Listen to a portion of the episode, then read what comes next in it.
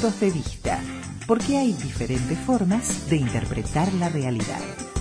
Participan Gustavo Vila, Lourdes Vitabar, Mónica Colista y Adriana Martel.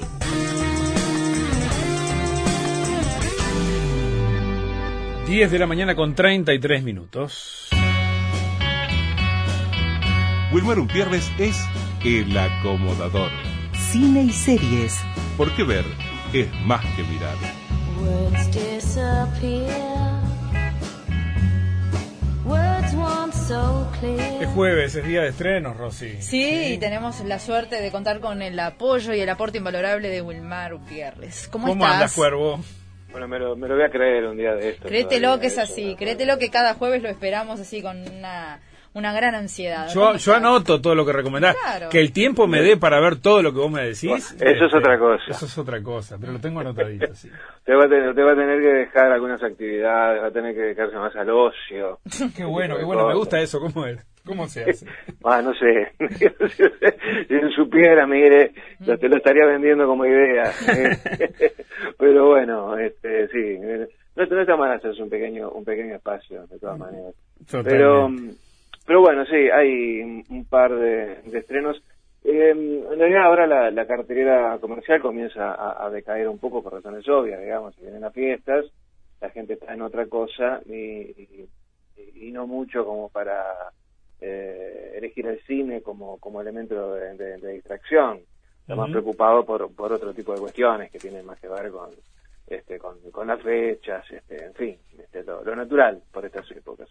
Em, sí se estrena en Cinemateca una película que yo estaba esperando hacía tiempo, que em, eh, se trata de Barda por Agnés, que es una eh, película dirigida por Agnés Barda, una película documental eh, dirigida por, por, por esta eh, directora francesa que bueno ha sido importante en la filmografía de su de su país y que mm, eh, bueno lo que hace en, en, en esta película eh, en, este, en documental que es su último largometraje le pone la mirada sobre su propia experiencia luego de, de- de años como como directora una una especie de, clase magistral digamos de, de cine o de escritura de cine con, con una visión bastante eh, bastante personal digamos no solo del cine sino también de la vida. Eh, una persona una persona bastante eh, bastante, entusiasta y además muy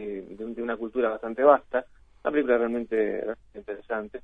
Y y por esta fecha también es obvio son son tiempos de, de eh, de pasar de pasar raya digamos y de hacer algunos balances digamos Sí. De, de- de lo que ha sido de lo que ha sido el año. Y curiosamente dos películas que que mm, eh, han sido de las de las más interesantes. Eh, una hacíamos una referencia muy muy por arriba el otro día que está en Netflix disponible que es eh, Historia de un matrimonio con esta, esta película con Adam Driver y Sí.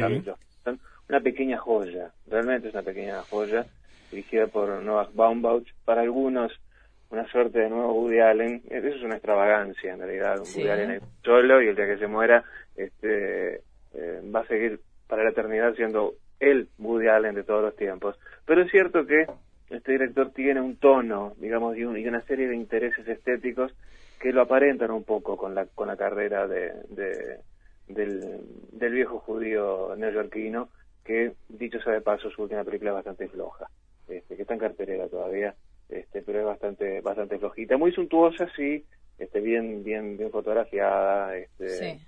eh, es un tipo que sabe hacer cine, digo, no, no estoy descubriendo la pólvora, pero es bastante floja respecto al resto de su filmografía. Pero esta historia de un matrimonio me atrevería a decir que es una de las películas del año este, y, que, bueno, que, y que no pasó por las pantallas, ¿no? sino que fue derecho a ese pequeño gran monstruo del streaming que eh, está amenazando no solamente Netflix, sino el resto de las plataformas, está amenazando muy seriamente al, al, al cine como lo conocemos, digamos. No, no digo que lo vaya a matar, pero sí que le, le está obligando a hacer Sí. algunas reformulaciones, digamos, sobre la marcha. Y, y bueno, y esta película funciona muy bien, este, una, eh, como, como un cuento, digamos, corto de amor y de, y de pérdida, emerge como, como un gran triunfo y una de las películas del año, digamos. Eso es, un, es lo que se me ocurre decir Claro. sobre, sobre, esta, sobre esta película, que repito, es realmente extraordinaria y, y es increíble cómo, cómo se puede ir de la felicidad más absoluta al, al dolor más extremo con la persona que uno pensaba o, o- o que la persona que uno amaba. Este, la vida misma, en definitiva. Bien. Eh, otra película que también está disponible en cartelera, está en Cinemateca, y va a estar disponible en, eh, en Netflix en estos días, junto con la película de, me estoy acordando ahora, mm, de Emil Kusturica, y no Kusturica como se suele decir, sobre, Mujica. sobre Mujica, que se, se va a estar estrenando creo que el día 27, Mm. este, post Navidad. Postergado Eh, ¿se acuerdan- estreno. ¿Se acuerda que se iba a estrenar antes de, de las elecciones? Sí. Después hubo ahí este, un extracto que Sí. generó un- una, una cierta polémica y bueno, se, se decidió tirarla para, para adelante y bueno, ahora se estrena el 27 entonces de, de diciembre y em, se va a estar estrenando también por esos días eh, Los dos papas. Película que Ah, qué linda ver. película. O sea, se puede ver en, Cinemateca, pero bueno, en, en unos días se va a estar este, viendo también Mm. en Netflix. Una pequeña joya realmente, Sí. Eh, dirigida por Fernando Meireles, un director brasilero que hizo Ciudad de Dios. Y la fotografía de. Charlone. Eh, la fotografía de Charlone. Sí. Eh, la fotografía no se puede creer. No, es Eh, impresionante, sí. No, es que no, no, no, no, realmente hay que verla, es, Mm. una, es una pequeña obra de arte. Eh, eh, o sea, ¿quieren ver una, una clase realmente extraordinaria de, de actuación? Bueno, eh, vayan y vean a Jonathan Price y Anthony Hopkins en, en esta película. Eh, An- Anthony Hopkins cuando se pone las pilas, cuando hace el actor, este, llena la pantalla. Eh, que es una provocación audaz y muy divertida, fundamentalmente muy divertida, construida alrededor de, de- de conversaciones especulativas, digamos, entre el Papa Benedicto eh, XVI, creo que es, ¿no? Sí. XVI, este, alemán él, eh, que es Anthony Hopkins, y este, ese cardenal argentino, este, eh, Bergoglio, este, en este caso Jonathan Price, que era el futuro Papa Francisco. En principio uno podría decir, qué película más aburrida. Bueno, para nada. En 2013 Benedicto sorprendió cuando eh, eh, decidió ser el, el- primer papa en renunciar desde 1400 y poco. Este, bueno, y antes de irse debe ocuparse del sucesor que, quiere iniciar algunas reformas un poco más progresistas, digamos. Esas cuestiones más burocráticas que tiene el Vaticano. Y bueno, entonces se juntan para hablar. Che, papa, mirá, te, te- te- te voy a enseñar lo que es el Vaticano, venís por acá, venís por allá, cuestiones de protocolo, qué es lo que hay que hacer, qué no hay que hacer. Bueno, son dos tipos hablando, dos señores mayores hablando. Es una película muy divertida. Eh, el, el- el rigor y el ingenio este, tan tonificante del, del guion de, de otro, de otro pequeño monstruito que es Anthony McCartan revelan cómo los, los escándalos sexuales de la iglesia, el caos político, las cuestiones económicas, este, eh, las inversiones que tiene el Vaticano en Europa, inversiones inmobiliarias. Sí. A raíz de eso uno después investiga un poquito. Resulta que uno de los mayores operadores inmobiliarios Sí. de Europa es el Vaticano. Sí, sí. Mm. Es, Ujú. es increíble, pero, pero bueno, pero es así. Eh, y, y bueno, eh, ¿No te acuerdas, este, el- Wilmar, la serie, eh, eh, no me ahora el nombre, Suburra era la serie italiana? ah, sí, claro, la serie italiana, claro, claro. Bueno, sí, sí. eh, todos los pormenores en esa serie acerca de Exacto. terrenos en la, la- en una Exacto. de, de- de- de las de las zonas más maravillosas y balnearias próximas a Roma, terrenos que estaba la curia por medio y bueno, toda la Y hay- movida que había ahí, ¿no? Y, y que la, y que la camorra tenía que negociar, y, y la camorra y la, y la política. Sí, y Tenía la, que- la camorra, la política y la iglesia negociaban en eso. ¿no? Exactamente. Sí, sí. este, eh, realmente tiene mucho que ver. Entonces, bueno, es una muy buena película, es muy divertida, fundamentalmente muy divertida, y es un, eh, una clase de actuación y cómo se puede hacer una gran película con dos buenos actores y una buena historia para contar. Lo que siempre decimos, lo que importa en esto del, del cine es tener una historia. Ya tenés una historia, ya tenés media batalla ganada. Y, y bueno, y esta película realmente lo, lo vale y lo demuestra. Este, es muy ingeniosa por, por donde se le mire.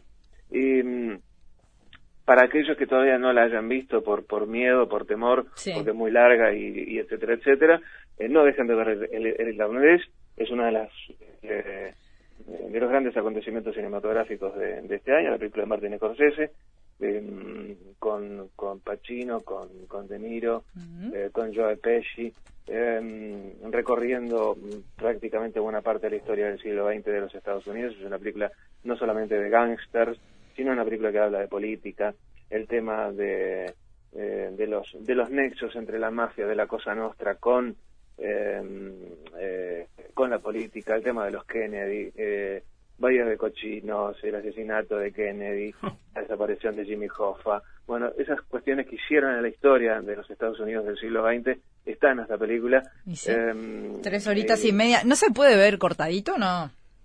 Se puede, sí, porque Por lo menos. un eh, yo siempre eh, lo decía el otro día, este, lo- los órganos internos se mantienen este, bastante estables a pesar de las tres horas y media. Bueno, ¿te puedo, decir- te puedo confesar algo? No, si no lo contás.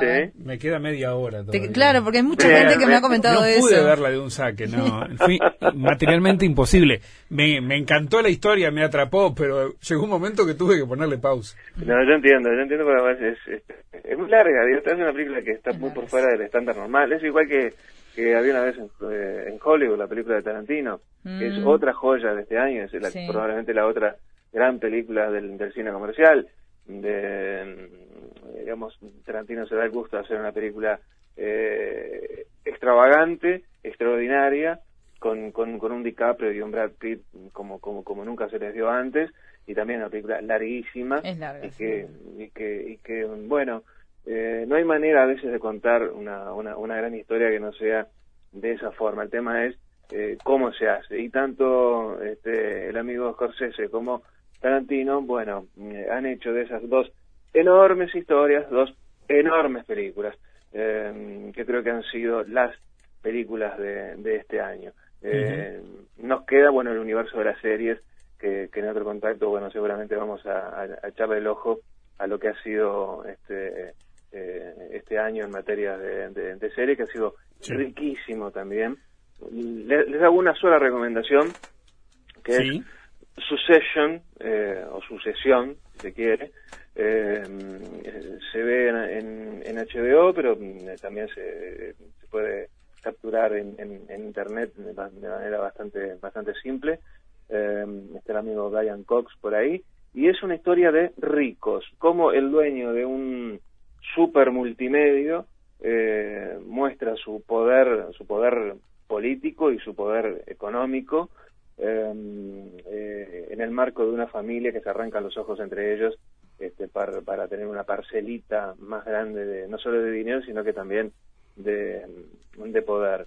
Una, una gran pero gran serie eh, que creo que no se le ha dado mucha importancia porque generalmente las historias de ricos no son parece que tan interesantes para el gran público. Acá creo que se logró tener digamos la, la alquimia perfecta presentar la historia de una familia poderosísima de supermillonarios y que muestren las miserias que se esconden detrás de esa de esa familia. Es uno, para mí uno de los grandes descubrimientos de este año pero pero bueno seguramente en otras en otro momento vamos a ahondar un poquito más en lo que ha sido el tema el tema serie que lo hemos dicho durante todo este año. El cine de alguna manera desde el año 2007 a la fecha después del, del eh, paro de guionistas el conflicto con los guionistas que se mudaron prácticamente que eh, en, en- en- tropel se fueron hacia el universo de la televisión. Bueno ahí fue el clic. Y ahí es donde hemos podido ver series de un nivel este, desacostumbrado. Y bueno, estamos hablando de gente que escribe y que escribe muy bien, que escribe grandes historias y es lo que uno está acostumbrado a ver en lo que se podría llamar entre comillas pantalla chica, que ya no es tan pantalla chica. No, no, no. Eh, para nada, hace rato que dejó de ser pantalla chica. Totalmente. Bueno, eh, y, y algo muy lateral, ¿no? Pero este la economía del derrame, tantas veces puesta sobre la mesa y debatido eso, también, eh, También. Se, se dan estas historias. ¿Sabes por qué? Porque veía ayer una crónica eh, acerca de toda la industria que se desarrolló alrededor de Succession. Este, Sí. por el, los apartamentos lujosos de, de Tribeca, ese Exacto. distrito de Nueva York Sí. tan tan Claro. particular. Eh, había una crónica ayer que hablaba de que se estaba precisamente vendiendo un apartamento del edificio, el mismo, es el de referencia, no he visto la serie, en Exacto. 10 millones de dólares y buena parte de la propaganda lo que apuntaba era es eh, eh, este son los apartamentos de Succession. claro, es, increíble. o sea, hay hay hay este beneficios derivados hacia la industria inmobiliaria también. Exacto, eso se le llama marketing y cuando se utiliza bien, bueno, en, en, en- economías muy desarrolladas, eso equivale a cifras con muchísimos ceros, evidentemente. Wilmar, eh, queridísimo, el jueves que viene hablamos de series, ¿te parece? Cómo no, va a ser un placer. Un abrazo, grande, gracias. Hasta luego. Un abrazo, cuídense.